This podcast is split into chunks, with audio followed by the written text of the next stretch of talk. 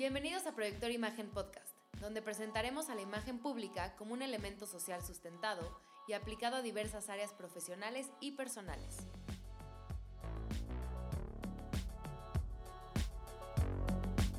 Bienvenidos a su podcast Proyector Imagen, como todas las semanas, como todos los días, como todo que cada que se nos ocurre subir el podcast, estamos con ustedes. Y el día de hoy, de nuevo, soy Alejandro Romero, consultor en imagen pública, acompañado de Rosalba Jaime, que es socia también cofundadora de Proyectores en y Percepción, agencia de consultoría en imagen pública, especialista de marketing en experiencias. Y el día de hoy vamos a cambiar un poquito la... Bueno, no vamos a cambiar la dinámica. Recuerden que estamos hablando de todo lo que es imagen, imagen es percepción, imagen es comunicación y todo comunica.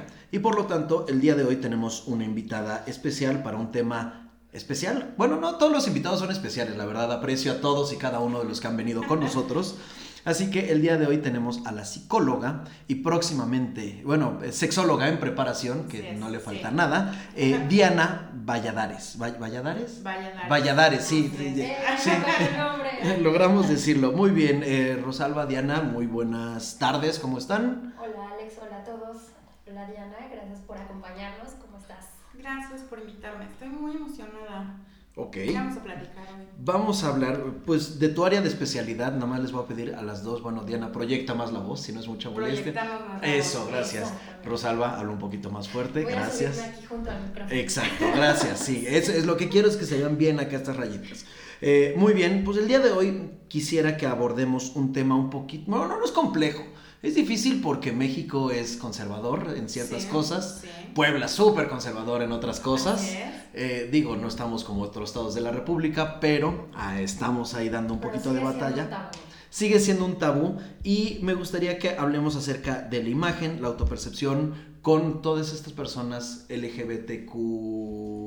son, son es LGBTT porque somos, eh, ah, bueno, hay personas trans, género, transexuales y travestis. Entonces son tres T's. Alex contando No. Eh, intersexuales. Ajá. Ok. Tengo mucha incorrección eh, política. ¿Sí es? Eh, sí, puede ser incorrección política. Incorrección política. si alguien de la comunidad, lo voy a dejar en la comunidad porque la neta me da hueva decir LGBTQTT. No, primero son las T. LGBTTQ. Plus, la comunidad más. La comunidad LGBT la puedes dejar. No, pero no, sí, porque luego se enojan de que los excluyes. Y ese es el tema y ese es el asunto. Y no, no quiero que sientan que lo estamos excluyendo. Simplemente soy huevón y para mí es más fácil la comunidad más. La comunidad más. Ya, o sea, más porque hay de todo y está bien. Y en la imagen hay de todo y en la imagen hay que saber cómo proyectar todo esto. Sí. Pero eh, habemos quienes no entendemos, que no pertenecemos a la comunidad que no sabemos nada acerca, o sea, lo básico como a los niños les gustan los niños, a las niñas les gustan las niñas, hay niños que les gusta verse como niñas pero que no le gustan los niños, sino las niñas que le... cosas así, bizarras. Sí. Yo apenas descubrí que era pansexual. Ajá. Y no tiene nada que ver con pan. No, ya habíamos platicado, sí. no, vi que no, que era algo más. Eh, eh, eso es lo, lo complejo y eso es lo que nos gustaría que nos ayudes a aclarar para los que no sabemos. Claro para los que saben, pero pues a lo mejor es como, ah, a lo mejor yo decía que soy diestro, pero en realidad soy zurdo, o a lo mejor soy ambidiestro. Ajá, sí, sí. O eh, para todos aquellos que están como que en ese proceso de quién soy. Y a ver, ese proceso de quién soy desde la perspectiva de imagen es muy importante y no tiene nada que ver con tus eh, preferencias sexuales. Correcto. No, al final quién eres es un proceso de autodescubrimiento, de autoaceptación, es decir, este soy yo y este está chido y así me gusta ser yo, siempre y cuando no dañe a terceros. Cierto. Todo está bien, ¿no? Entonces, si te gustan las marionetas, adelante. Nada más no mates gente y las metas adentro de una marioneta. Por supuesto, sí. Ok. A que la línea está bien ahí. Ok, sí. O sea, sí, sí he leído dos, tres artículos y cosas así interesantes. Entonces, nada más me da flojera decir LGBTTQ IQ más. O sea, eso, ¿no? Entonces la comunidad más, adelante, se me va a hacer más fácil decir la comunidad más. Pero, ok, eh, Diana, háblanos un poquito de eh, lo que es la imagen, de lo que es salir, de lo que es eh, pertenecer. Ok, entendemos imagen como la percepción que se tiene derivado de nosotros por los estímulos verbales y no verbales que mandamos. Vivimos en Puebla, vivimos en México, entonces como, ay, es gay, se pone faldita. Y no, o sea, hay unos así que dices, güey, es gay, me va a romper la madre. Claro, sí. Mira, el asunto es que hay, hay tres aspectos diferentes que componen a una persona, que tenía que ver con lo que decías hace rato, como mi orientación sexual no tiene que ver con eh, mi expresión eh, de género, que son cosas diferentes. Por ejemplo, vamos a, mi identidad de género es cómo me siento yo en cuanto a hombre o mujer, ¿no? El, la orientación sexual es por quién me siento yo atraído, a quién decido yo amar, lo ubicaríamos en el corazón, ¿no? Ok. Y la, em, la cuestión de la performatividad, la cuestión de el, la expresión de género sería cómo me presento yo con las personas, cómo me visto yo, cómo decido yo, em, pues eso, llevar mi performatividad de lo que entiendo por género, de lo que entiendo por moda, de lo que entiendo por mi personalidad proyectándose hacia afuera. Y tiene que ver con tanto el tipo de ropa que utilizo, de alguna forma todos somos, em, de alguna forma todos transitamos eh, el género en algunos aspectos, por ejemplo las mujeres sobre todo tenemos muchos eh, factores travestis en el sentido de que utilizamos mucho pantalones, es mucho más fácil que una mujer, eh, digamos, atraviese el, el, género a partir de su performatividad en el sentido de la ropa que utiliza, eh, esto sin hablar de gustos y preferencias sexuales. es nada más, me gusta usar esto. Porque es más cómodo, por ejemplo, porque es más práctico, por ejemplo. Eh, hay eh, hombres, por ejemplo, que deciden maquillarse y no necesariamente como make-up guru, diríamos un James Charles, por ejemplo, que ellos son abiertamente homosexuales y deciden utilizar maquillaje como parte de su expresión de género. Pero tenemos hombres que utilizan maquillaje, por ejemplo, en la televisión hombres que tenemos. Que el contexto es el que te dice, o sea, si, te, si vas a salir en televisión está bien. Pero. Así es. No vas a usar maquillaje eh, fuera del cuadro televisivo. Así es, o fuera de, em, por ejemplo, el, en general el, el, business show, no el show business, en el sentido de que puedo ser actor eh, que va a ser un personaje mujer, ¿no? Y normalmente cuando eso ocurre como un hombre no tiene la experiencia de lo que significa ser mujer, entonces estos personajes se vuelven caricaturescos, ¿no? Por ejemplo, las drag queens normalmente se tratan de eso, exaltar lo que es femenino. Ok. Hay drag queens que no necesariamente son homosexuales, un hombre que se traviste, que era lo que platicábamos de pronto, no significa que tenga que ser homosexual, no significa que quiera eh, transitar otro género, no significa que quiera eh, llevar a cabo alguna eh, operación para cambiar sus genitales o etcétera, ¿no? Simplemente es eso, una actitud comportamental en la que él se siente cómodo, en la que, digamos, las faldas son cómodas, en el sentido sociocultural, por ejemplo, los kilts en, en Escocia son... De gala. Exactamente, ¿no? Y además, la, digamos, la idea de, de ponerte un kilt tiene que ver con yo soy tan hombre que no tengo miedo de lucir como una mujer. Yo en hace dos años nuevos usando mi kilt en año así. No, se tiene mucho que ver con eso, eh, con respecto a la ropa en realidad no tiene un género. Si a ti te gusta utilizar ropa, si a ti te gusta utilizar Hay una campaña así. ¿De quién era la campaña? Una campaña de ropa que es así como la ropa más allá del género y que salen hombres vestidos de mujeres, mujeres de hombres y...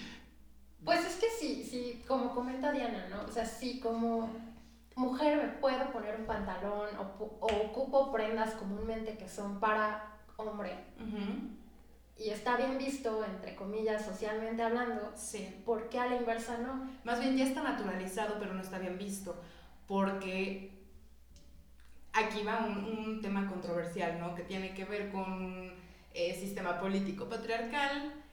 En el, el heteropatriarcado.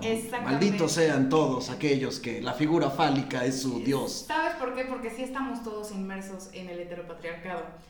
Por lo siguiente, si tú como hombre decides vestirte como mujer, lo que estás haciendo es eh, feminizarte. ¿Y por qué querrías feminizarte cuando ser mujer es algo degradante? ¿Por? Socialmente así está visto. Ese, esa es la figura. Bueno, del- es que ahí entra la discusión entre lo grupal y lo individual. El asunto es que eh, vamos a pensar, vamos a irnos a eh, pláticas, por ejemplo, de lo que decías hace rato, que lo que conocemos como fetiches o que conocemos como parafilias, eh, que se llaman expresiones comportamentales, para quitarles ahí un poquito el asunto del tabú, para quitarles... Es que ¿Sabes por qué? Yo sí tengo que hablarlo como desde... desde Bueno, es que si tú eres el especialista, yo soy el, el- el naco que está preguntando todas las cosas. Ah, sí, seguirle- sí. seguirle diciendo como no es. el, el- vamos a decir que civil, ¿no? En el sentido de que, pues, no, no todo el mundo tiene el manejo de ciertos términos, ¿no? Que son términos sombrilla, en lo que caen así como, eh, por ejemplo, el BDSM, Ajá. que son un montón de prácticas eh, sexuales que tienen que ver con... Bondage y sadomasoquismo, Exacto. ajá. Bueno, a explícales pensar- a la audiencia porque... no, vamos, a, vamos a platicar Ajá. por ejemplo, eh, del bondage, del sadomasoquismo específicamente. Hay una cuestión eh, de dinámica de dominante y dominado. Ajá. ¿Estamos de acuerdo? Todas las dinámicas de dominante y dominado, incluso si la domina es mujer y el dominado es varón, hay una dinámica heteronormada. En la dinámica heteronormada, lo que hacemos es em, feminizar al dominado. Cuando tú feminizas a alguien, eh, significa que lo estás poniendo por debajo de ti. Las dinámicas de poder se llevan en esa cuestión. Vamos a hacer un ejercicio. Dime una forma en la que tú podrías humillar a uno de tus amigos, varón, en la que ese varón pueda mantener su masculinidad intacta. Sí, sí, hagan ruido porque si no es silencio. Una forma Ajá. de humillar Ajá, ¿cómo a un amigo Ajá, sí, sí, sí. sin dañar su masculinidad. Exacto. Spoiler alert, ¿Ah, sí? amigos, no hay, no existe, porque el asunto de la dominación va sobre eso. Tuvimos un... ¿Qué, qué pendejo eres? Pero es que tiene que ver con... eh, ay, ¿cómo se...? Capacitismo. Todo lo que tiene que ver con... em, Siento que estos van a tener que ser como tres podcasts Sí, seguramente, educativos, sí. Seguramente. formativos, ajá. Vamos a, a tratar de resumirlo lo más que se pueda. Em, por ejemplo, el feminismo no solamente se trata de eh, abogar por los derechos de la mujer, ¿no? Se trata de todas las figuras feminizadas. Hablamos, por ejemplo, de infancias, hablamos de mujeres, hablamos de personas con discapacidad, hablamos de personas em, racialmente expuestas, por ejemplo, eh, gente indígena o con fenotipo indígena, gente que pertenece a otros grupos étnicos, porque de hecho hablar como de razas también es, somos la raza humana, ¿no? O sea, suena como medio extraño de dónde es que comienza como la, la diversificación de razas con respecto al color, porque raza solo hay una, el asunto es que somos etnias diferentes. Ajá. Entonces, todas estas figuras feminizadas que son precarizadas social y culturalmente, hay un algo que se llama eh, transversalidad. La transversalidad es una línea, así, imagínate un plano. La transversalidad es esta línea que cruza así, transversal. Ajá. De, de esquina superior a esquina inferior del otro lado. Mm, Para los que no están viendo, eh, está dibujando una línea transversal de la esquina superior izquierda hacia la esquina inferior derecha. Sí, pero sí lo dijo. Ajá. Justamente así. Entonces vamos a decir que así es como representamos gráficamente a la sociedad. En la parte superior eh, izquierda, que es pues la, la- el epítome, es donde se encuentra eh, lo hegemónico, quién domina a todos los demás, ¿quién crees que se encuentra? Hombre blanco, Heterosexual. heterosexual. Ah, le faltaba, sí. ¿Sabes? Hombre blanco heterosexual eh, de recursos económicos pues Eh, altos. altos, ajá. ¿no? Y después seguiría, por ejemplo, un hombre no blanco heterosexual, eh, digamos recursos medios, y así nos vamos bajando. La última persona en, en esta pues escala de la transversalidad, ¿qué sería? Piensa en así, la persona más precarizada que te puedas imaginar. Que es precarizada. Pues así, una persona Perdón que sí, que pregunté está- qué es precarizada, porque que- una persona que tiene todas las desventajas del mundo. Que ella vino a este mundo como forma de videojuego extra super hard. Ok. Tengo, porque es un chiste que siempre he dicho que estoy buscando eso, esa, esa peculiaridad en, en la Matrix. Ajá. Estoy buscando a una mujer Ajá, exacto. enana, Ok. afroamericana Sí, O indígena. o indígena, Ajá. o indígena, eh, homosexual, bueno, de lo que, que pertenezca a la comunidad más. Podría ser incluso, por ejemplo. Espera, una- espera. O sea, que tenga dos. Que sea, por ejemplo, una mujer trans y que sea lesbiana. Ok. ¿Sabes? Ajá, sí, o sea, es que eso me causa conflicto, pero ahorita lo vemos, ajá. el poder adquisitivo. De poder adquisitivo bajo, y nada más porque quiero hacerlo más ex- exótico y raro, irlandesa. Sí. O no- imagínate. Sí, imagínate. O sea, pensar que a los irlandeses pelirrojos eran a los que les escupían y terminaban en las Ujú. hogueras, ¿no? Sí, o sea, sí, sí. igual por una cuestión de discriminación. Y acá es Pero, todo. ajá, o sea, imagínate a esta persona. ¿Y sí hay? O sea, sí. Sí, claro, claro. Bueno, so- somos cuántos billones de, de mil millones, Somos siete, siete, siete mil- mil, siete billones. ¿Siete mil millones? siete mil, porque en México, en español no hay billones, hay mil millones. Ajá, exacto. Ajá, siete Siete mil mil millones de seres humanos. Exacto. O sea, esta descripción tiene que salir ahí en algún momento. existe. Así es. Probablemente. De- y, y sabes qué, probablemente ni siquiera está tan lejos. O sea, si te. Una de las zonas más precarizadas, más pobres del país, está aquí en Puebla. Está en la Sierra Negra de Puebla. Ok. Y seguramente ahí vas a encontrar a alguien que cumpla esta descripción. Es decir, va a ser una mujer que tenga alguna discapacidad, Ah, eh, vale, ok. que sea parte de la comunidad LGBT, em, obviamente que no tenga recursos o que sea de muy escasos recursos y pues por supuesto que pertenezca a, a un grupo indígena. Ok. Entonces, el asunto de la transversalidad es darte cuenta, y, y- y esta pregunta como de que, ¿y si hay? Es como darte cuenta de en qué lugar de esa transversalidad estás tú. No, o sea, ¿qué tan frecuentemente estando nosotros? O sea, vamos a ser honestos, tú estás muy arriba. Sí. Tú estás muy arriba de esa transversalidad. Sí, sí, ¿no? sí, o sea, me queda... Ahora, es que ahí, ahí está el asunto, porque Sí. cuando lo mencionan, ya la percepción que se tiene de esto es negativa. Exacto, sí, Pero, por supuesto. ¿es mi culpa? El asunto, ahí va. Puede que tú no hayas pedido esos privilegios, ¿no? O sea, tú naciste hombre por casualidad, ¿no? La era de la- 50-50. Sí, la ruleta de la genética Ajá, dijo, dijo niño. XY, Ajá. ¿no? El asunto es, ¿tú qué haces? Por Para ejemplo, los que entienden, los que no saben a qué se refiere con X y se refiere a los cromosomas. Ajá, sí, ¿no? Eh, ¿Qué haces tú con esos privilegios? Desde los privilegios que tú tienes, que estás haciendo, o sea, por ejemplo, ¿cuántas veces volteas a ver esa transversalidad? ¿No? ¿Qué ok. haces No, que no con se mantenga privilegio? como en el, en el top, En el ver abajo Exacto. o sin eh, ser, tener como una diversidad tanto en su forma de ser como pensar y todo.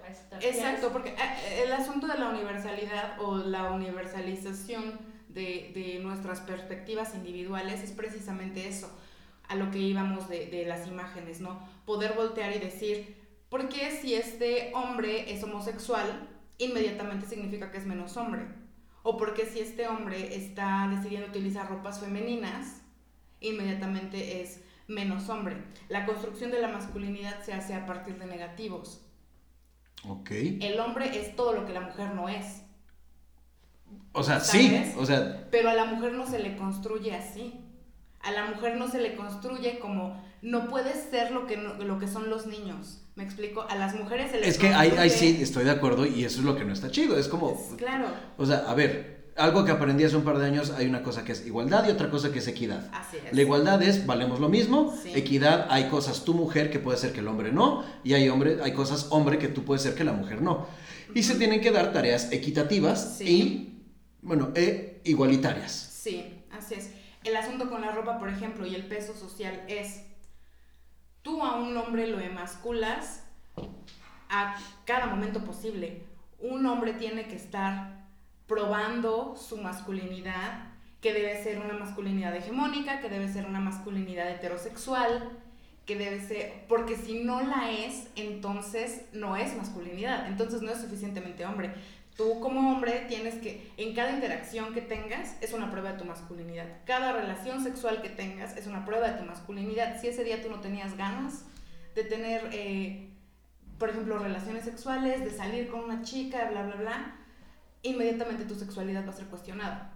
Y el asunto es si un hombre es cuestionado en su heterosexualidad, inmediatamente vale menos, socialmente hablando. Eso con una mentalidad. Sí, claro, eh, una mentalidad poblana, una, una mentalidad mexicana, porque eso pasa ahorita, ¿no? Por ejemplo, en algún momento salió eh, la frase ganadora, una frase que recordamos mucho de el señor Alejandro Romero que decía, es que yo estoy, o sea, yo sí estoy muy trabajado en mis emociones, ¿no? O sea, en el aspecto socioafectivo, emocional, tú puedes tener un cierto trabajo que ya llevaste, ¿no? Y a ti puede no causarte ningún conflicto. Que, que nos vamos a la, lo que preguntaba, de la individualidad a lo colectivo. El asunto es que lo colectivo es, pesa muchísimo más. En teoría de los grupos... Sí, sí, sí, o sea, la, teoría de los grupos es, te, te, lo entiendo, ¿no? Para, para los que nos están escuchando, hablamos de teoría de los grupos en el... ¿Qué pasa cuando tú sabes que algo está mal, pero la mayoría dice que está bien? Exacto. Y es tanta la presión que una de dos, o te excluyen completamente del grupo o te sobajan o, o, o, de, de, plano dices, ¿sabes qué? No lo voy a ganar y es o doblo manitas y participo o doblo manitas y no hago nada, que es lo mismo, que es muy complejo porque al final somos seres sociales. Así es. Y como seres sociales tenemos que entender cómo es que eh, estos elementos, cómo, cómo trabajarlos. O sea, sí es difícil ir contracorriente. Sí. Sí es muchísimo más complejo para personas de la comunidad más. ¿Sí? Pero no es imposible. Y lo que he visto es que te vas encontrando con otro grupo de individuos que deciden no pertenecer a ese grupo y de repente dices, oye, por lo menos ya somos tres de este lado, ya no estoy solito. Sí, se empiezan a hacer alianzas de conveniencia. Por ejemplo, la comunidad LGBT y la comunidad feminista alianzas eh, precisamente por lo que te decía hace rato, de que el feminismo también abarca a, bueno, ramas del feminismo, ¿no? Porque el feminismo también ya eh, se ramificó, se diversificó y está padre. En Proyectores Sensi y Percepción contamos con distintos talleres que ayudarán a crear la mejor imagen de tu marca personal o profesional, poniendo todas tus metas a tu alcance. Revisa nuestras redes sociales para conocerlos. Ahora, pero también contempla... Digo, para, para regresar un poquito también sobre la línea, eh, los extremos son los disfuncionales, podríamos decirlo. Pues es que también depende de qué entiendas tú como disfuncional, porque... Es que, es que no es la palabra que quiero utilizar, pero, o sea, los extremismos.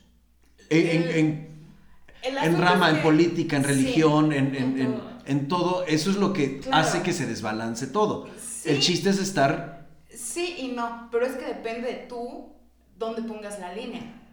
Para ti, en dónde cae lo extremo, ¿no? Porque hay gente que ahorita ve a, los movimientos sociales que se están desatando ahorita, por ejemplo, vamos a hablar en América Latina en general, ¿no?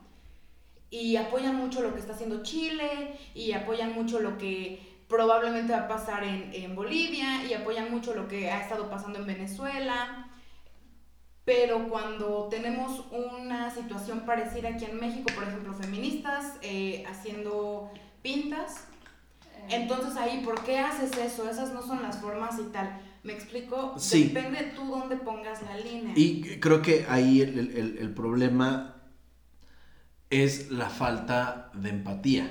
Porque a muchos hombres es como así de sencillo. Tienes hija, tienes mamá, tienes hermana, tienes sobrina ¿cómo te vas a poner si desaparece? Y ahí es donde, mucho, o sea, es que tienes que llegar al caso extremo y ponerlos en esa situación para decir, ¿tú cómo reaccionarías? Pero ¿sabes por qué no funciona esa, esa campaña? ¿Por qué? Porque la mayoría de los feminicidas son el novio, son el papá, son el esposo. Entonces, es, es, un asunto bien intenso precisamente porque hablábamos de dónde está la línea. La línea, diríamos, eh, extremo machismo en México. Estamos teniendo, Puebla ahorita ya está en los, en los números más altos de desaparecidas y de feminicidios al año, ¿no? Puebla ya es una ciudad, un estado muy inseguro para ser mujer. Así. Y el problema, perdón, es que ya lo normalizamos. Exactamente, ese es, ese es el asunto a, a donde quería llegar. Porque el machismo, por ejemplo, o el heteropatriarcado ya está normalizado. Así es como es. Así es como funcionan las cosas. Los hombres deben ser feos, fuertes y formales y las mujeres deben estar en su casa. Y las mujeres deben, por, volvemos, se, em, se culpabiliza a la víctima. ¿Dónde estaba? ¿Cómo estaba vestida? ¿Por qué estaba con estas personas? ¿Por qué eligió mal a su pareja? ¿No? Me pues no, o sea, ahí de nuevo es excluir la individualidad. El asunto porque... es que hay un doble estándar, ¿no? Sí, pero es que no se puede evitar. No se debería... Es que, a ver, eh, llegamos a ese punto donde, ok, no es culpa de cómo estaba vestida, con quién se llevaba todo eso, porque son decisiones del individuo. Claro. Y tú no puedes ir con cada individuo diciéndole, tienes que tener, a ver, si alguien me empieza a hablar bonito y nos llevamos bien y de repente, claro, estamos de acuerdo que todas las personas con algún tipo de patología llevan una máscara puesta sí. y la saben usar y la saben portar para al rato decir, ah, pues lo siento, pues ya me la quito y dos, tres chingadazos o peor. Exacto. ¿No? Entonces, por eso voy al punto de vista que, digo, hablamos de imagen, hablamos de comunicación y ahorita vamos a regresar ya al tema que, sobre la, la comunidad más, porque digo, esto es mucho para, para hablar, sí. pero sí, al final es de dos. Claro, claro. Porque, y no es justificación, mucho menos, la persona decidió llevarse con esas personas. Así es. La otra persona decidió accionar, eh, bueno, no accionar, ser violenta. violenta. Sí. ¿no? Eh, desafortunadamente, pues son situaciones donde se empiezan a mezclar y dices, híjole, o sea, qué mal pedo que ese sea el resultado. ¿no? Hablando, por ejemplo, de, de esto que, que, decíamos como de la imagen y etcétera, es performatividad. Uh -huh. Estos hombres están performando una masculinidad hegemónica y la masculinidad hegemónica te dice que debe ser violento y eso, que debe ser heterosexual y que no puedes... Eh, como dirían en inglés, ser sissy, ser amanerado, Uh -huh. eh, utilizar maquillaje, utilizar... Eh, algo que tiene mucho el mexicano, por ejemplo, es el albur. Sí. Y el albur es una forma, eh, es una interacción exclusiva entre hombres. Cuando de pronto la, a la interacción entra una mujer, la dinámica se vuelve diferente. Cuando es entre hombres, es primero una interacción homoerótica. Sí. ¿No? Sí. Y la finalidad de esa interacción homoerótica es penetrar simbólicamente al otro. Y el que penetra es el que gana. Uh -huh. Porque vemos el sexo en la heteronorma como algo eh, para dominar, no un algo de placer. Sí, y aparte se nos olvida que somos animales. Somos el animal que, que, que tiene la mayor capacidad de, de raciocinio. Vemos. pero, lo cuestionamos, pero, pero sí. al final somos animales Claro. y, y, se nos olvida, incluso esta, esta dinámica de, de, de, imagen es simplemente seguir los patrones de comportamiento que tenemos los humanos como animales. Pero que además como humanos hemos decidido, hemos determinado, tú eres XX, tú eres XY, por lo tanto tú te vas a comportar así y tú te vas a comportar así. Cuando no le atribuimos esas mismas características a los animales independientemente de sus genitales.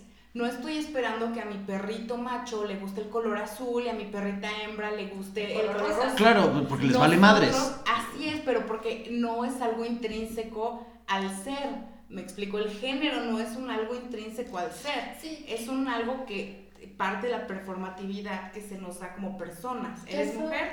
Eso me recuerda, eh, estaba escuchando otro podcast y, y, me recuerda muchísimo este tema que hablaba de esencia, ¿no? Decía, es que nunca dejas a tu ser ser, ser claro. ¿no? Porque volvemos a lo mismo, pertenecemos a un grupo y estamos en una sociedad y cuando tu ser quiere algo, muchas veces ni siquiera cosas básicas de disfrutar o vaya, cosas muy, muy elementales, sí. no te los permites y no estás siendo tú realmente. Exacto. También tiene que ver mucho con cuestiones eh, religiosas. El, la construcción de, de, las sociedades occidentales es muy judeocristiana. y todo está fundamentado en la culpa.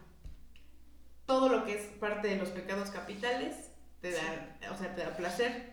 Incluso el asesinato, ¿no? O sea, el asesinato existe porque genera un placer. El asesinato existe, digamos, em, en el sentido, digamos, patológico, ¿no? O sea, tú matas gente porque te convertiste en asesino en serie porque te causó placer, ¿no? Fue un, O la falta de placer y estás buscando algo que te genere. Exacto, eso, como cómo generarte placer, ¿no? Pero el resto, por ejemplo, de pecados capitales, todos son principios de placer, ¿no? El comer, el tener relaciones sexuales, el, incluso el, el ser exitoso, ¿no? Todo eso tiene que ver con cosas que a mí me generan placer. Socialmente, culturalmente, la religión te dice todo lo que te genera placer está mal. ¿No? Sí, básicamente. Te va a mandar al infierno y hay un círculo del infierno especial para cada uno de los placeres, ¿no? Entonces. ¿Y que me dividen en varios? Ándale, te van a hacer. Ajá, es como de, a ver. El brazo se va, para, allá. Ok, va, va, va, va, perfecto. Sí. Para que vayas de una vez viendo qué sí. porcentaje. El brazo. Sí, sí, sí, yo creo este que va sí. para allá. Sí. Eh, eh, etiquétalos. Etiquétalos a tiempo. Y bueno, eh, ya vimos que eh, todo esto surge, toda esta charla surge.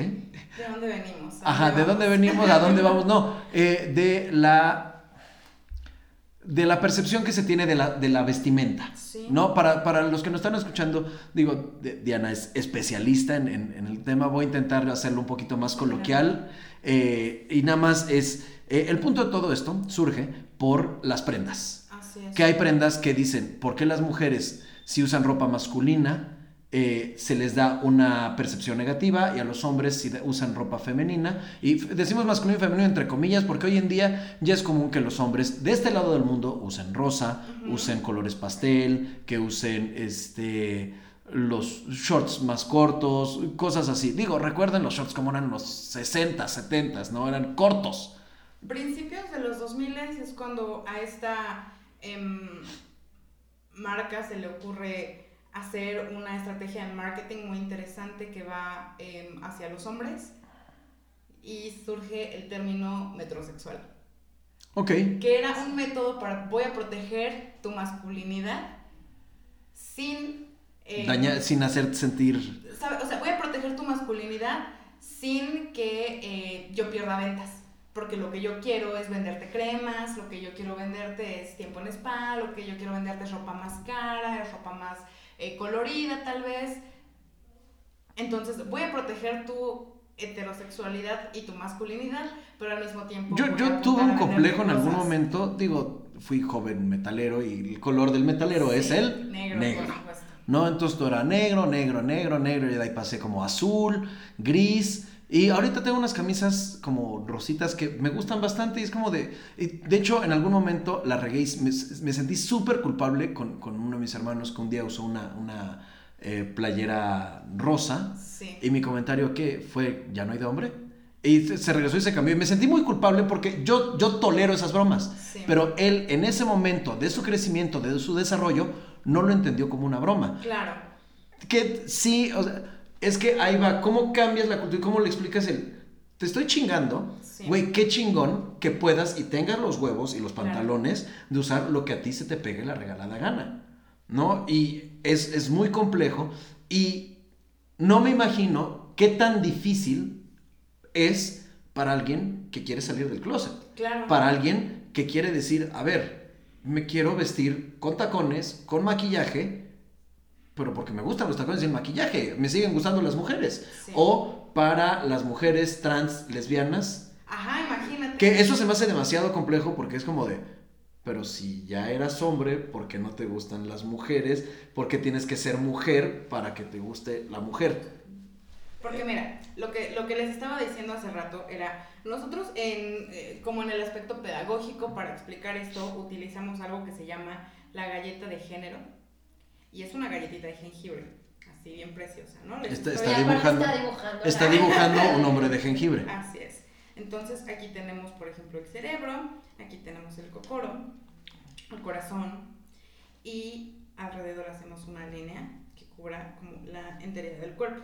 Ok. Entonces, volvemos. Entonces, tiempo, nomás le describo a la audiencia. Dibujo un, un, un, un hombre de jengibre, una persona de jengibre, para que nadie se me vaya a ofender de cómo sabes que es hombre o que es mujer. Una persona de jengibre. Dentro de esta dibujó eh, una- un, un corazón y un cerebro.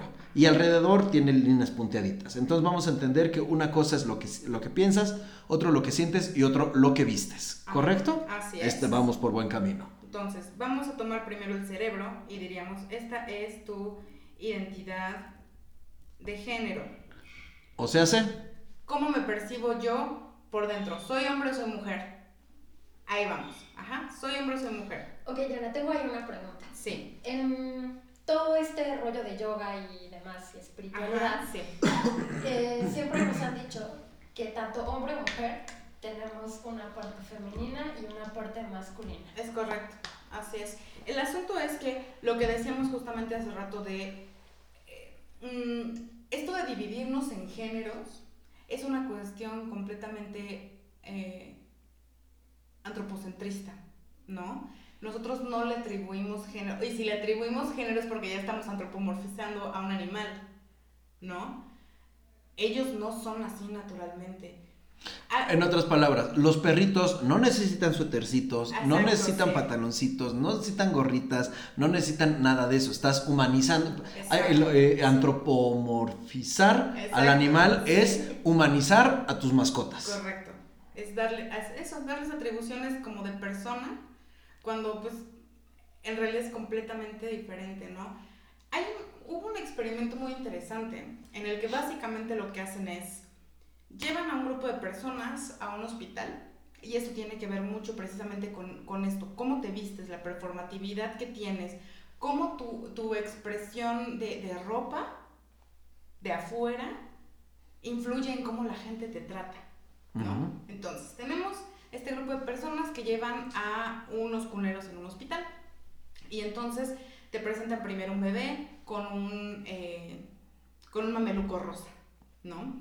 Y este bebé está llore y llore y llore. Y entonces le preguntaban a la gente, así en, en hojitas, como que describe, describe a este bebé, ¿no? O sea, ¿qué ves en el bebé?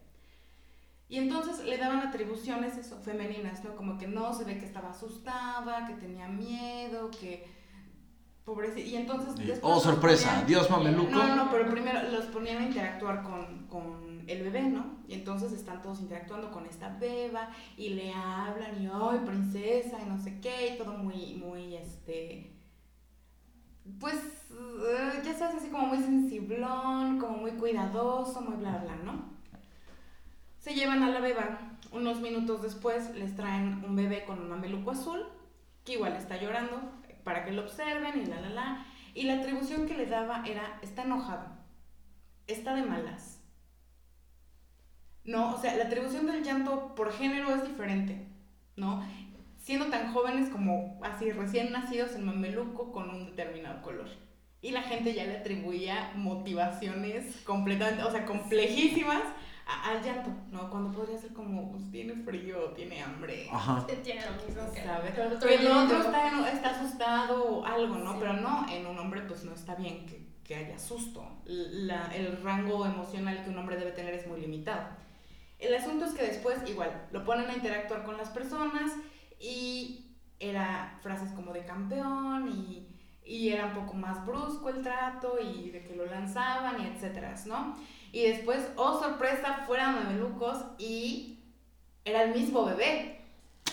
O sea, ni siquiera cambiaron el, el- el- la ropa, me explico. Era el mismo bebé. ¿Qué no se dan cuenta? No, no, no, no, no. La Según yo, los bebés- se ven diferentes. Así como que, mira, pues este es morenito y este es güerito y este es este. ¿sabes?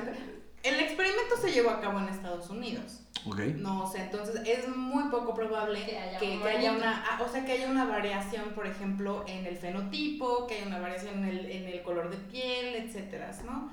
Entonces, no se dieron cuenta de que era el mismo bebé.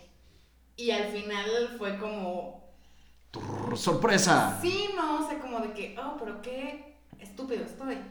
No, O sea, y eso es la percepción que nosotros tenemos de la del género que viene a partir así. de las prendas. Así es. Visita nuestras redes sociales, en Facebook como Proyector Esencia y Percepción y en Instagram como proyector-imagen. A, eso, digamos, se le llama que es esta línea punteada que está alrededor de nuestra galleta, que esa es nuestra expresión. Expresión de género. Y que puede ser completamente como tú quieras. Si tú eres un hombre que quiere usar faldas, puedes hacerlo, ¿sabes? Y no necesariamente tiene que ser una falda eh, floreada o una falda femenina. Puede ser lo que decíamos hace rato, como un kilt, por ejemplo, puede ser ya están sacando líneas de ropa en la que eh, hacen faldas como de cuero para hombres. Deberías verlas, están padrísimas. Porque son así además como que te dan muy vibra metalera, te dan vibra sí, sí, sí, sí. Pero, ¿sabes? No, pero es que, o sea, no sé, pero lo, chistoso del mundo metalero es que se fue mucho por la tendencia hacia las pieles, los toperoles, y lo que mucha gente no sabe es que eso viene de la comunidad. Eh, LGBT sí, viene mucho. De hecho, casi todas las prácticas bondage y etcétera vienen de, las de la comunidad LGBT y que tienen que ver con que son disidencias, son cosas completamente fuera de la heteronorma. La heteronorma es lo que te dice, el hombre debe estar con la mujer y la mujer con el hombre, o sea, en, en palabras de esta niña Kika Nieto, una youtuber que también dijo ahí unas barbaridades. Ya siéntese, señora, por favor. ¿Sabes? O sea, y lo que hicimos después, pues ya fue un, una barbaridad, ¿no?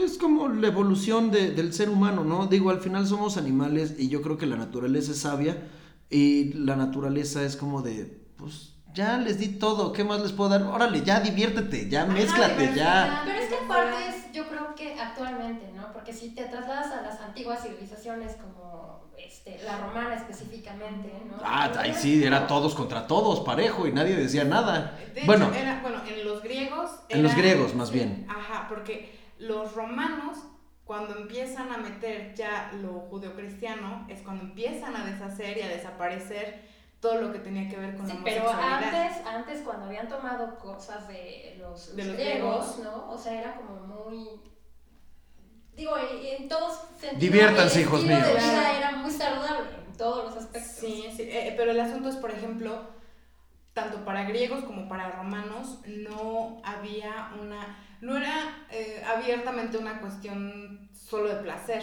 era una cuestión de, por ejemplo, un maestro tomando bajo su brazo como mentorí a un alumno y que normalmente eran alumnos muy jóvenes, ¿no? sí, no, ya hoy en día es un, maestro toca un alumno, es, oiga, señor, o sea, no. Prisión, prisión, ¿sabes? Pero sí tenía que ver con, em, porque esto, por ejemplo, no ocurre entre mujeres, ¿no? O sea... O sea, entonces, desde era ahí... exclusivamente una cuestión entre hombres y que no se denominaba como algo homosexual, porque, volvemos, era una cuestión de mentoría de yo te voy a enseñar a ser un hombre y de hecho está la frase esta de yo voy a transmitirte mi masculinidad a través de sexo oral. No. ¿Sabes? No. cara de Alex. Sí, no, no. No, gracias. Aprende solito. ¿Sabes? Sí, no, mira, tú. Sí, sí, mira, ya hay cosas en YouTube, ahí lo investigo, no te preocupes. ¿Sabes? Por ejemplo, por eso es que la figura de Safo de Lesbos, por eso se llaman lesbianas, porque viene de Lesbos, una islita ahí muy paradisiaca griega en donde estaba esta mujer, Safo, que pues ella tenía ese tipo de relación con sus alumnas. Y que de hecho eh, el estudio de eh, ciertos textos antiguos griegos, la palabra virgen no significa casta. La palabra virgen se utilizaba para mujeres que vivían con otras mujeres. O sea, para lesbianas. No, no estábamos hablando de tu castidad, de estamos hablando de nunca has estado con un hombre, pero no porque... ¿Sí me eh, como eh, Wonder Woman, para todos aquellos que vieron la película Wonder Woman, que le dice, a ver, no porque eh, yo haya vivido con pura mujer quiere decir que esté, que no sepa de los placeres de la carne. Exacto. ¿No? O sea, está al tanto y eso quiere decir que pues también le entró a los placeres de la carne y no tiene nada malo. Pero no tomando el nombre de, de, de, de, jengibre, porque, nos, nos desviamos. un poquito de dibujar bien aquí el cerebro del hombre entonces, el cerebro es cómo me identifico. Así es. La expresión corpórea es... La expresión de género. Es cómo me visto. Cómo me visto para expresar el cómo me percibo. Así es. Y luego tienes... Y esas dos no tienen nada que ver con esta última que está situada en el corazón, que es la orientación sexual. ¿A quién decido yo amar? ¿Por quién me siento yo atraído? Ok. ¿no? Entonces, la orientación sexual no tiene que ver con la identidad de género. Yo puedo ser, puedo haber nacido con eh, cromosomas XY, es decir, puedo tener un pene. En algún momento de mi vida me di cuenta de que yo no me identifico con el género masculino. O sea, hombre que le gusta a mujer. No, no, no. Yo no me identifico como hombre. Ok. Yo como hombre, como lo que significa ser hombre. ¿Te has puesto a pensar qué significa para ti ser hombre? O sea, porque además la masculinidad es algo bien chistoso. La masculinidad va cambiando eh, conforme al país, conforme a la edad, conforme Pero eso al es... estatus socioeconómico. ¿Sabes? Entonces, preguntarse cada quien qué es ser un hombre y qué es ser una mujer. Y de pronto, imagínate que tú despiertas todos los días. Y dices, te- pero, o sea, tú naciste XX y tú te llamas Alejandra y toda tu vida has tenido eh, pechos y creciste, o sea, tienes una vulva, pero tú eres tú. Tú por dentro, o sea, eres Alejandro Romero. Tu, tu cerebro se trasplanta en el cuerpo de una mujer. y ahí Entonces es... no te identificas. Ok. Lo que hay en mi cerebro no coincide. Te voy a hacer las preguntas, o sea, lo que todo mundo dice Sí. es cómo no se va a sentir mujer, pero de nuevo, en- de- estamos hablando de percepción Mm. y pues es pedo de cada quien, ¿no? Al Pero final, ahí, ahí va en la autopercepción. Tú no te es. estás pudiendo percibir como el sí, género que tú tienes, el que, Exacto. entre comillas, te corresponde biológicamente hablando, ¿no? Así es. También volvemos, hay que tener el género como algo, eh, como algo movible, algo que va cambiando conforme el tiempo, que cambia según tu ubicación geográfica. lo que decíamos hace rato, a ver, antes en lo- con los griegos Ajá. estaba chido que el profesor decía, pues este es mi pupilo, Así es. y como es mi pupilo, también le voy a pasar el conocimiento a través de Sexo oral. sexo oral.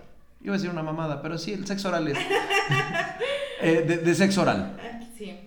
Y pues hoy en día, si llegan y... ¿Qué crees, mamá? Mi profesor me enseñó y algo muy... Es como de, no, no, no, no, no, no, no. Pasó no. la masculinidad. Y- Ajá, y eso va cambiando. Ahorita estamos en un momento, yo me imagino, de transición, entonces, Sí. donde, lo que mencionamos hace ratito, la naturaleza está diciendo, ya te di, ya diversifícate como se te pegue la regalada gana. ¿Sabes además qué pasa? Que de pronto se tiene la idea de que e- es eh, la, eh, el ser transgénero o la diversidad sexual o etcétera, como que es algo muy nuevo, ¿no?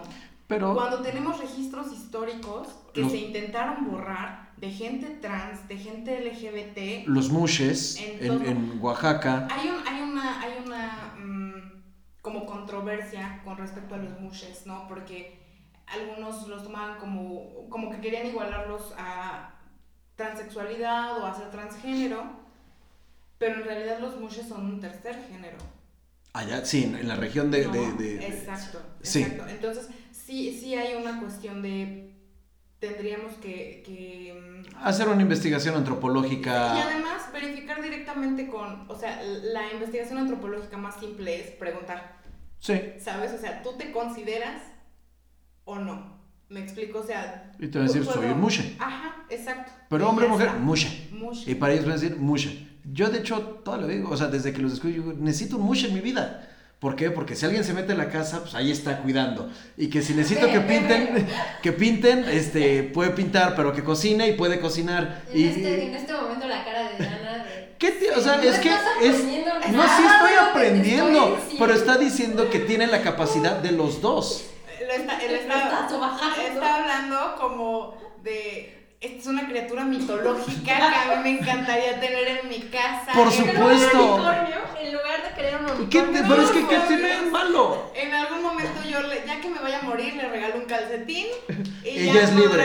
No, libre, o sea, ¿no? O sea, pero es que se me hacen... O sea, cuando vi, vi- los conocí por un documental Sí. de Vice. Y te lo pasan y cómo va al mercado y todo, y cocina, pero también hace labor fuerte de, por las capacidades Claro. físicas que tiene. Y dices, güey, es como... O sea, si lo contratas como un milusos, ahí sí entra como milusos. Todas las ventajas de... De todo. Lo mejor de los dos mundos. Sí, de todo. ¿Estoy mal? o sea, sí estás mal. Gracias. Pero sí tienes un punto, ¿no? O sea, como... O sea, es yo, que- es que yo como lo estoy viendo, no lo estoy viendo como algo malo o bueno, sino como algo funcional para contratar un servicio algo, profesional. Mira, aquí vamos a tener que agendar otra plática sobre capitalismo. Ok, Sí. Sí, sí, no te Porque- preocupes, ya, ya tenemos como el listado de Porque las siguientes charlas. Sí voy a tener que anotar así como en la plática de capitalismo. ¿Por qué lo que dijo Alejandro en el podcast número, el que sea sobre Tres. los mushes, Sí, estuvo terriblemente mal? sí, sí. Pero lo explicaremos allá. pero es, o sea, es cap- sí soy procapitalista, Y luego entonces todos son capitalistas. Algunos no tienen opción. Ah, bueno, yo no estoy diciendo que quiero al que no quiere opción. Yo estoy diciendo así, el que dice, güey, yo sí, venga, es chamba, lo voy a hacer, lo quieres, quieres contratar el servicio, te lo doy. Sí. Vamos a platicar de eso. Por, pero ¿por qué? No, me rehuso. De hoy. Pero bueno, espérense, nos estamos desviando mucho del tema y nos estamos centrando en mis pendejadas. Capitalismo. Sí, pero, a ver, Hombre. de todo el sistema. De barba. Sí, Heterosexual. heterosexual. Sí. Así es, hegemónico. sí. Sí, sí. Yo estoy buscando oportunidades profesionales. Sí, Diana, ¿puedes continuar, por favor, con Sí, la sigue. jengibre? Entonces, volvíamos a que la orientación sexual y la identidad de género, así como la expresión de género, no tienen que ver.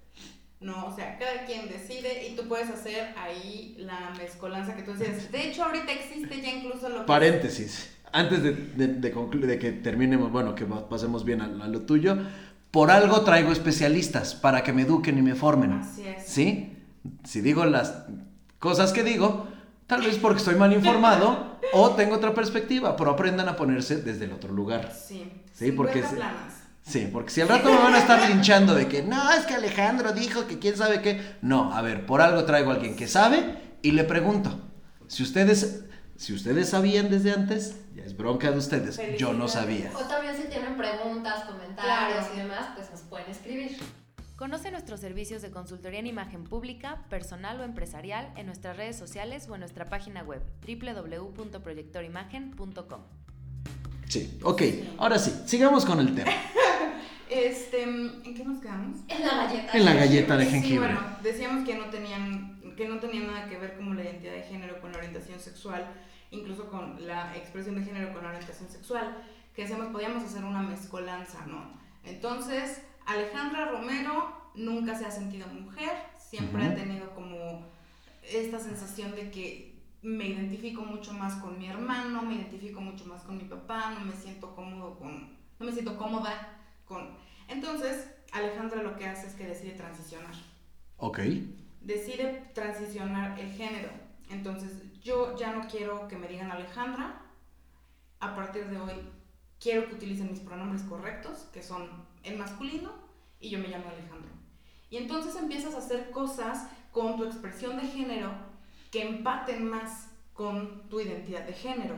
que empieza a utilizar prendas que tú consideras o que se, se- se demostraron son masculinas. Exacto, me corto el cabello y puedo incluso, em, llevas todo un proceso médico también, puedes empezar a tener inyecciones de testosterona y entonces lo que va a pasar es que pues tu cuerpo se va a empezar a masculinizar, ¿no? Entonces ya tu expresión de género por fuera va a coincidir un poco más con tu identidad de género, que de alguna forma, por ejemplo, los que tenemos tatuajes, también es una forma de, de modificar nu- nuestra expresión. Sí, es modificación ¿no? corporal, todo, perforaciones, tatuajes. Hacer este, ejercicio incluso, vivir una vida saludable, eh, es transicionar de, de un estado de tu cuerpo a otro, me explico, o sea, tiene que ver con cómo mi expresión visual por fuera va a interpretar mejor el cómo yo me siento por dentro. Ok, ¿no?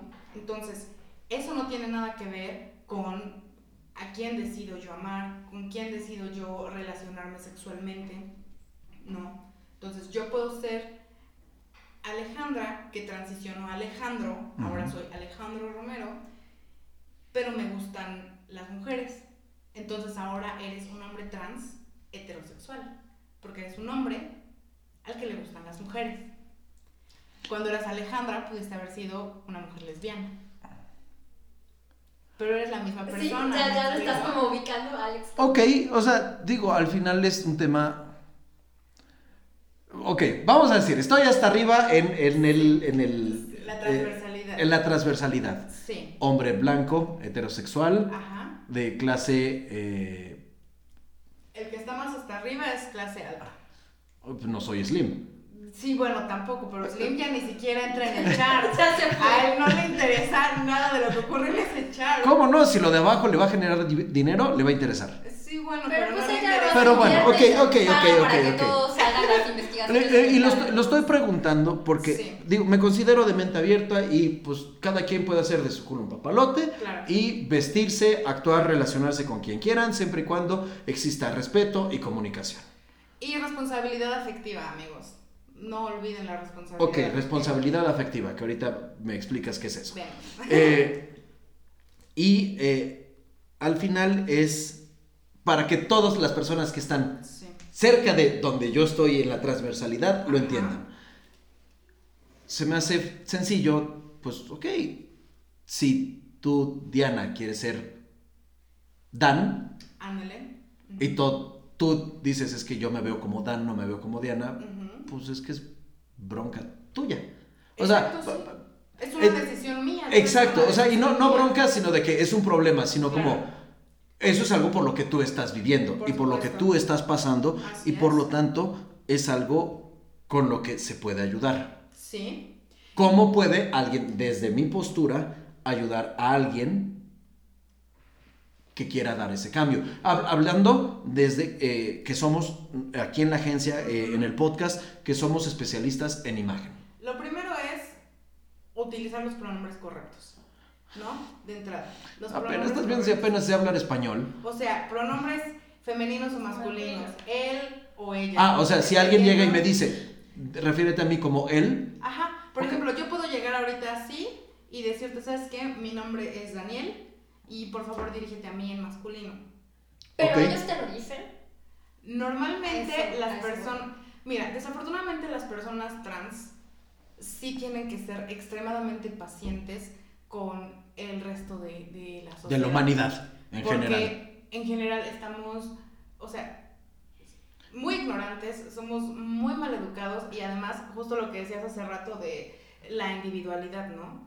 O sea, pensamos que esto es una enfermedad, pensamos que esto es un trastorno, pensamos como, a ver, el que tú tengas tu fantasía en tu cabeza es una cosa, pero pues como yo te veo, te trato, ¿no? Y eso es algo bien, bien peligroso también, el cómo te veo, te trato, en el sentido de em, quién eres tú para decidir un eso, ¿no? Empezamos con los pronombres correctos. Y, ok, pero son años y años, o sea, Sí, hay que claro, reeducar claro. a la gente. Si, si tan solo en algo simple, como te ven, te tratan indumentaria. sí, Aquí en Puebla. exacto. Sin, o sea, yo, mujer, yendo al banco, si voy en pants y toda así, no me, no me dan un trato Por supuesto. bien, ¿no? Exacto. Y si me ven toda entaconada, maquillada y demás, me van a tratar bien. Si en esas cosas tan simples, por poner así, hay muchos paradigmas y muchos, muchas injusticias, pues Ujú. trasladado a, a todo este tema, pues Imagínate. es aún mayor, ¿no? que ya ni siquiera eso, no solamente se trata de la indumentaria, de la indumentaria, no se trata de cambiar completamente el cómo te presentaste durante X cantidad de años, ¿no? Entonces, lo primero es eso, utilizar los pronombres correctos, femenino o masculino. Y volvemos, el estudio antropológico más simple de hacer es preguntar. Preguntar. Ok. Las personas trans están acostumbradas a recibir preguntas de ese tipo porque pues saben que no sabemos. Sí, o sea, vaya, si, si, si decides venir otra vez y quieres traer a alguien trans, yo voy a hacer mil y un preguntas. ¿Por qué? Porque uno, soy preguntón Sí, y dos, pues no quiero ser alguien, o sea, que no entienda, claro. ¿no? Y Y, además, siempre obviamente desde el respeto, ¿no? Puedes tener curiosidad, pero uno no pregunta, claro, uno no pregunta. Tú no le vas preguntando a la gente que tiene entre las piernas, me explico, porque no necesitas saberlo. Sí, y hay no. gente que a la gente trans sí le hace ese tipo de preguntas invasivas. Porque somos estúpidos, ¿no? Entonces, o sea, me traes, o sea, si conozco a alguien trans, sí. perdón, pero mi ignorancia es como, ok, ¿qué es un trans? es el que se viste mujer, el que ya se hizo el Pero no es por, o sea, digo, si agarro confianza y le digo, güey, o, güey, bueno, sí, el güey ya aplica para hombre, Güey, mujer. Sí, es, Sí. es, este, Eh, güey. unisex. Sí. Eh, perdón, pero eres... ¿Qué, qué, qué? Es que no llegas ¿Cómo? y preguntas, ¿eres Sí, hombre o mujer? no, vaya, Pero, es pero es chistoso porque con amigas, con amigos gays, sí llegan y le preguntan quién es el niño y quién es la niña. Exacto, es que volvemos. Y así, o sea, lo preguntan así, ¿quién es niño, quién es niña? ¿Quién No es hombre quién es la mujer? no quién es quién es pasivo, quién es activo, Claro. o si es así, Ajá, ¿es así correcto? es, Ok. sí. Pero volvemos, porque hay una heteronormatividad en nuestras relaciones. Estamos esperando que haya alguien que es masculino y haya alguien que es femenino. Y lo que entendemos por masculino y femenino, no como, no como comportamientos, no como ciertas actitudes, lo entendemos como género, lo entendemos como genitalidad. Entonces, Que no tiene nada que ver. A sus genitales. Y eso está mal, y está triste. Y no lo hagan. No preguntamos ese tipo de cosas. No, No. volvemos. Eh, siempre abogar. un- una de las técnicas que más utilizan, por ejemplo, las personas ah, trans para elegir su nuevo nombre es eh, con gente de mucha confianza. Llámame con un nombre diferente cada día y yo voy viendo cómo se siente. Hay gente incluso que recomienda como ve a Starbucks y da un nombre y ve cómo te sientes cuando el barista te llame para dar tu café con ese No lo nombre. había pensado, o sea, he ¿Sabes? pensado, no sé, cuál sería mi nombre de actor porno, pero no si cambiara de género, cuál sería mi tu nombre. Y- y Porque no sé si me veo que como ver- Alejandra. Además tiene que ver con, con cómo te vas a sentir cómodo, ¿no? Porque tú tienes ya la opción de elegir tu nombre. Pues es que al final Y el Creo que- es una creo que- importante de una persona. creo que todo este proceso es hacer imagen Sí, y es, es una parte, vamos a decirle, es la parte talachera de hacer imagen. exacto. Porque sí. es, tengo que definir quién soy. Así es. Después de que tengo que definir quién soy, es cómo me veo de manera coherente con quién Así soy. es. Luego de que cómo me veo de manera coherente es cómo actúo. Ujú. Y al final es, pues ya conjunto estos y me proyecto hasta que la gente me percibe de determinada manera. Básicamente la idea sería, tú ya sabes quién eres, estás en, en este proceso de transición, nosotros desde, desde esto que podemos ofrecerte, ¿qué podemos hacer para que empates mejor? ¿Me explico? Tú como sexóloga es- es- ayudas con ese proceso. Yo, por ejemplo, desde la psicología o, o desde el aspecto de la sexualidad humana como tal, viene más bien como el... Se hacen evaluaciones previas, es decir, el, por ejemplo, el- la transición no es algo... em, O sea, como de la noche a la mañana decidí que voy a ser trans y hoy ya no ya decidí Sí, que a no ver. quiero ser mujer no o sea hay todo un proceso. proceso eh, que viene atrás y que se pues que se lleva a cabo que se avala y que finalmente eso hace que en el sistema de salud se pueda apoyar a que las personas puedan hacer su transición a través de como decíamos hormonas ok. ¿no? Sí, o sea, Pero, por ejemplo, desde la parte de la imagen es como, ok, va a haber personas trans que no necesariamente quieran operarse. Por ejemplo, yo soy mujer, no quiero tener pechos, estoy cómoda con mi pene, sin embargo, quiero tener una em, expresión de género por fuera, quiero vestirme, quiero proyectarme hacia la gente de manera más femenina. Que sería ahí como ustedes cómo entrarían, y es precisamente eso. sí, es que es, es- a ver, acá el tema es que uno es nuevo, la gente con las cosas nuevas se asusta. Es, es, es nuevo entre comillas, que ya hablamos que a través del tiempo, Sí, si, sí. si le buscas bien, vas a encontrar que esto ya existía. Sí, por supuesto. Entonces, es nuevo porque la gente dice, ¿cómo? Si es mujer, se quiere hacer hombre para estar con otra mujer. Exacto, sí. Entendemos, entendemos la comunidad más como niños que quieren con niños, niñas que quieren con niñas. Ajá. Hay más que eso. ¿Por qué? Porque, a ver, no me regañen, lo voy a simplificar demasiado. Demasiado. McDonald's al principio solamente ofrecía una cosa. hamburguesas. Sí. La hamburguesa con queso. Sí. McDonald's fue evolucionando al grado que ya te ofrecen desayunos, ya te ofrecen ensaladas, ya te ofrecen todo, eh, hamburguesas con queso de distintas variantes. Sí. Eso es lo que está pasando aquí. Nosotros nos acostumbramos a que la comunidad LGBTQ Ajá, más. más Sí. cerca solamente eran hombres con hombres, mujeres con mujeres. No, ya va más allá y ahora es mujer que se siente como hombre, que decide hacer una transición, ya sea físico, estético, este, de hábitos, de lo que sea, para poder sentirse como hombre y estar con otras mujeres. Ajá. O hombres que deciden solamente vestirse como mujeres, seguir siendo, eh, siendo todavía eh, atraídos por mujeres. Es, me recuerda a Ed Wood.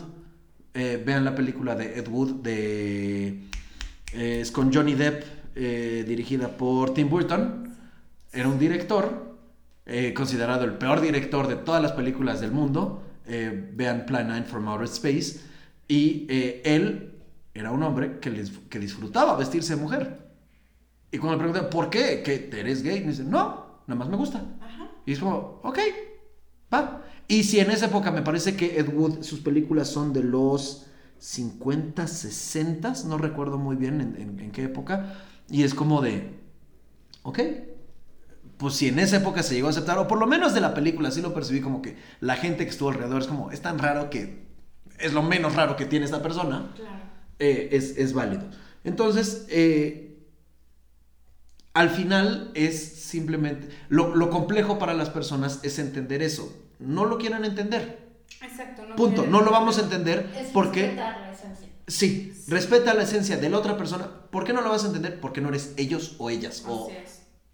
eso. O, o- Ellas. eh, no, me, me rehuso.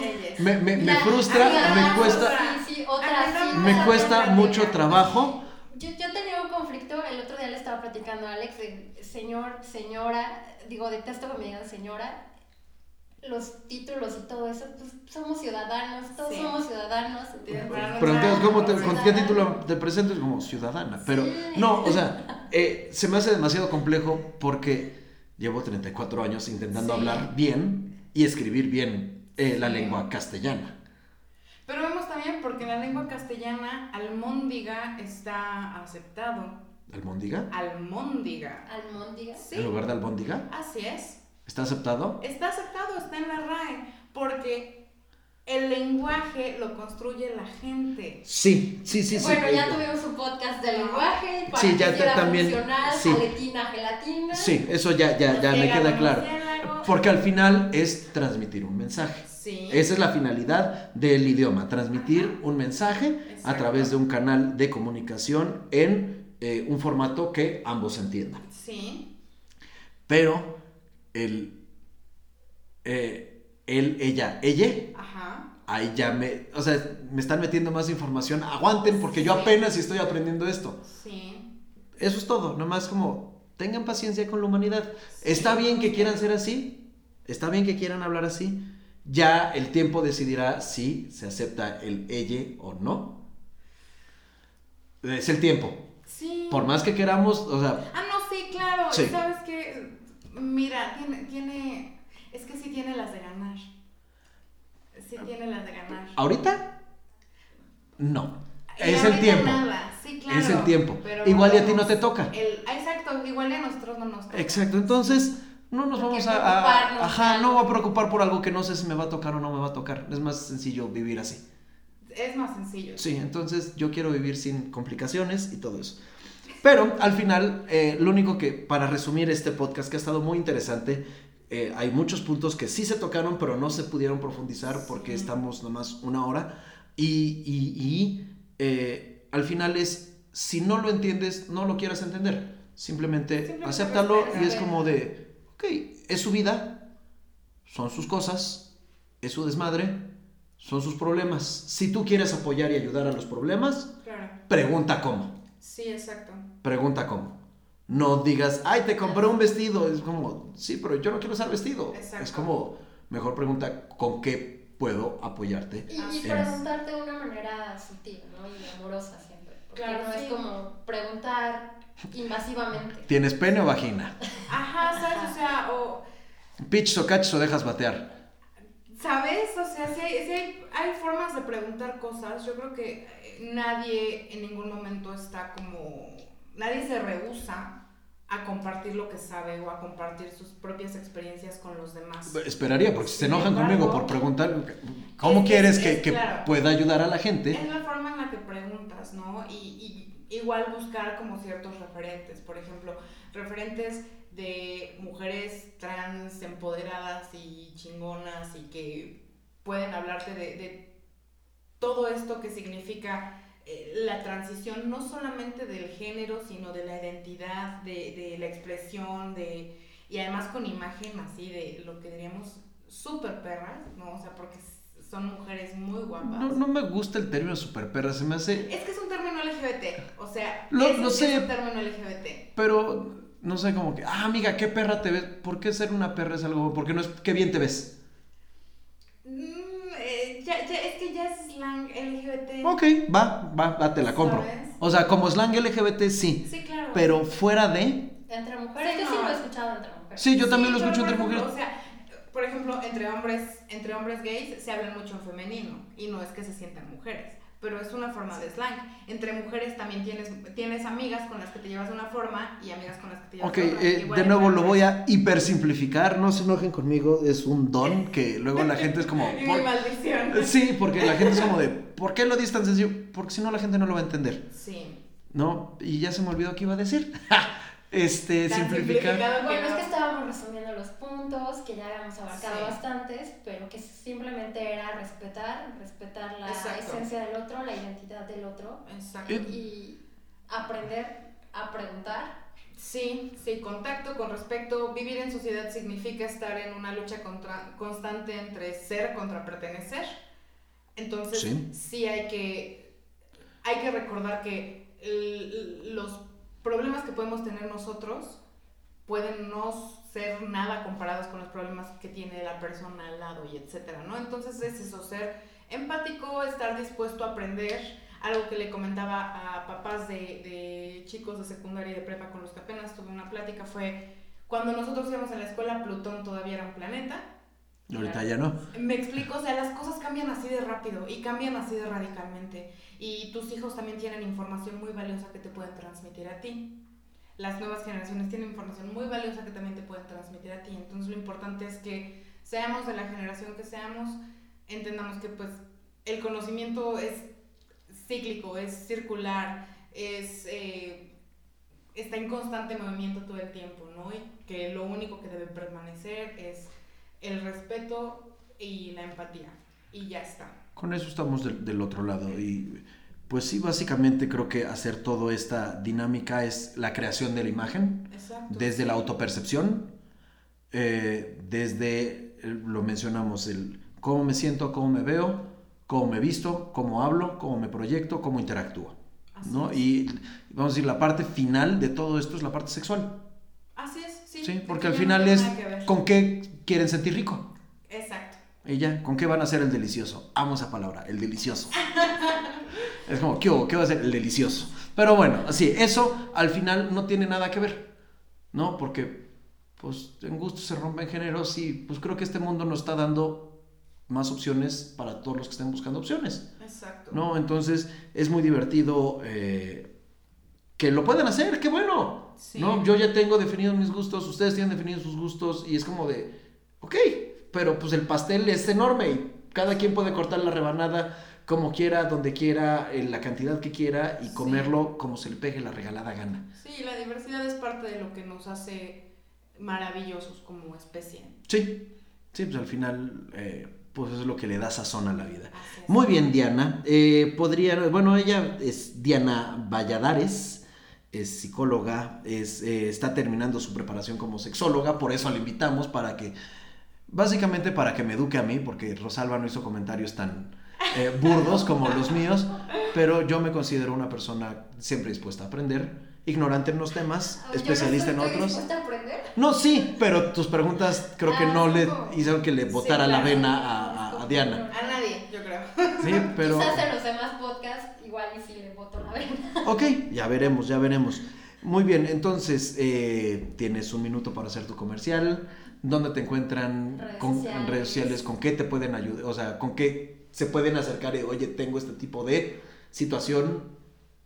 Go for it. Pues mira, lo que ahorita podría platicarles es, estoy en el programa de Psicología y Género de la Benemérita Universidad Autónoma de Puebla, en la Facultad de Psicología. Eh, ahí estamos haciendo algunas pláticas interesantes, tanto para padres como para estudiantes, sobre todo en cuestiones de perspectiva de género, Ok. de igualdad sustantiva y etcétera. Y nos encuentran en Facebook como Psicología y Género Web. Ok. Ahí están el resto de las redes sociales. Igualmente estamos en Twitter y estamos en Instagram también como Psicología y Género Web. Y ahí pues tienen... Ahí puedo hacer mis preguntas. Exactamente. Y, y en caso, por ejemplo, necesitemos alguna plática para tal escuela o necesitamos algún... em, tenemos ahorita un proyecto muy padre que se llama Carrusel de Género. En este básicamente hacemos una ponencia de algunos temas, eh, por ejemplo, perspectiva de género, em, ¿qué otro tenemos? Sexualidad, tenemos eh, aborto, tenemos em, derechos sexuales y reproductivos, que también es súper importante y que no lo sabemos. Ok, no, esto es demasiado, demasiada, demasiada información para un pequeño podcast.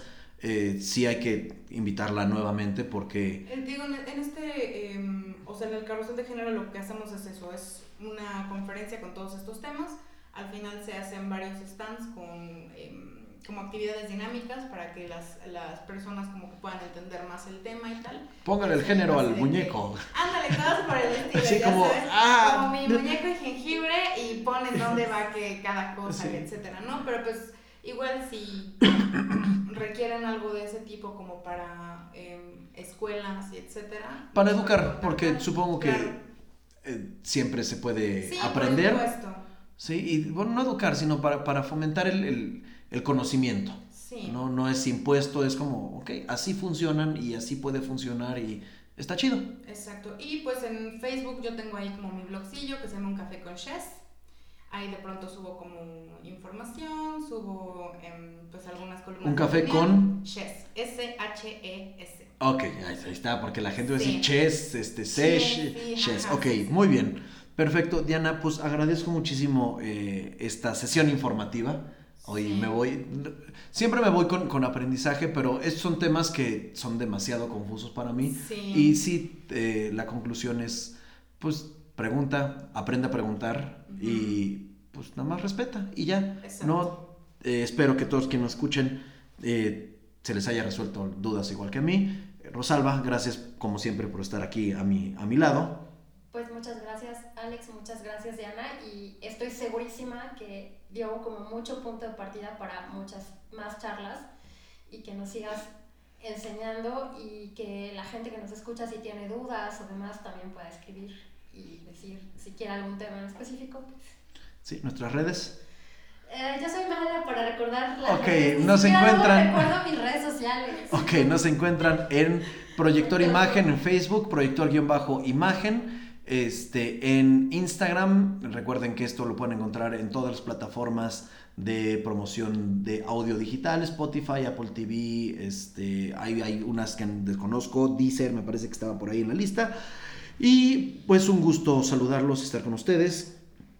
Y bueno, Diana, ¿quieres despedirte de alguna manera? Pues eso, les agradezco mucho que me hayan invitado y espero estar próximamente en otros, en otros momentos de educación. Gracias. Sí, me vio, me vio chistoso y como burro. Ya- yo creo que ya va, va a este, formar parte de, de algunos programas así como de cajón. Sí, para que Alejandro aprenda.